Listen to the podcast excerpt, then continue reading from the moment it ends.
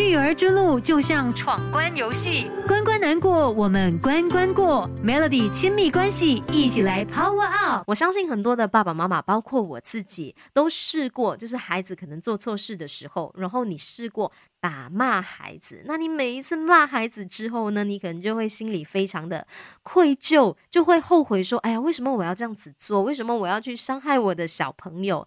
其实呢，你知道说，我们如果真的是不小心打骂孩子之后呢，还是有一些方法可以来补救的。今天这个小时的亲密关系就来跟你聊这个话题啊，要怎么样去补救呢？首先建议你先去承认。坦诚你自己做不对的地方，其实大人也是会做错事的。那当我们做错事的时候呢，我们应该要主动的去承认。比如说，你跟你的孩子说：“呃，不好意思，妈妈刚才太大声说话，是妈妈不对。”那在这个步骤当中呢，最重要的不是道歉，而是要具体的去形容说你刚才行为不恰当的地方在哪里，这才能切中孩子的内心。另外，如果说呢，当大人察觉到自己言行不当的时候啊，你也不要因为说。爱面子，不要因为哦你是大人，你爱面子，然后你就不去承认。建议你呢，越快承认越好，那对孩子造成的伤害才会越小。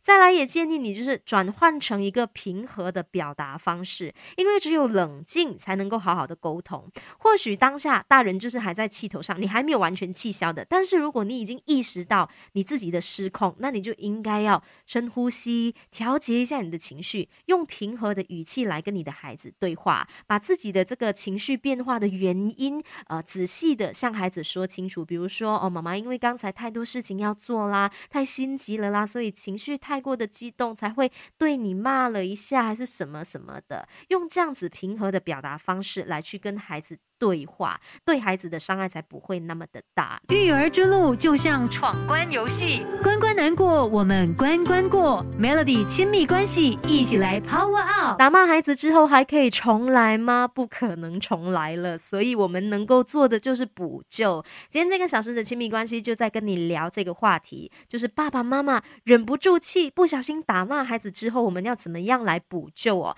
建议你先平复孩子的情绪，再进行对。话，你必须要去留意你孩子的这个情绪变化。如果说你的孩子他被打或者是被骂之后呢，他还是处于非常高涨的这个情绪，比如说还是在哭闹啊，还是很生气啊，这就代表说呢，他还在那个情绪当中。这时候就建议爸爸妈妈，你可以将孩子的情绪说出来，比如说，嗯，我知道你很生气，你觉得妈妈刚才这样子对你不对，等等的话，你能够把孩子的这些话帮他表达出来。那孩子会发现说，诶，原来妈妈是了解他的。那当产生连结之后呢，孩子就能够冷静下来。那当现在呢，大人和小孩都已经冷静下来了之后呢，建议你们可以做一些比较亲密的举动来修复关系，比如说抱一抱小孩，或者是一起吃一点东西，让彼此的这个心情都可以转换一下，再来进行沟通啊。然后你要记得的就是你要去关心你孩子的需求啦，因为你的孩子可能就是刚刚。被大人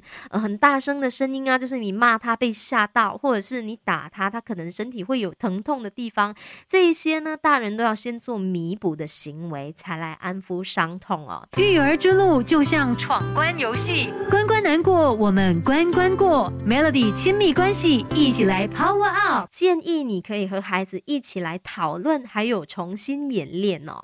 大人如果会失控，肯定是因为一些事情。那接下来你们要做的就是。重回案发现场，和孩子一起来讨论刚刚到底是发生了什么事，然后彼此了解这个立场还有想法之后，一起来讨论看看我们要怎么样来解决，以免下次类似的情况又再一次的发生。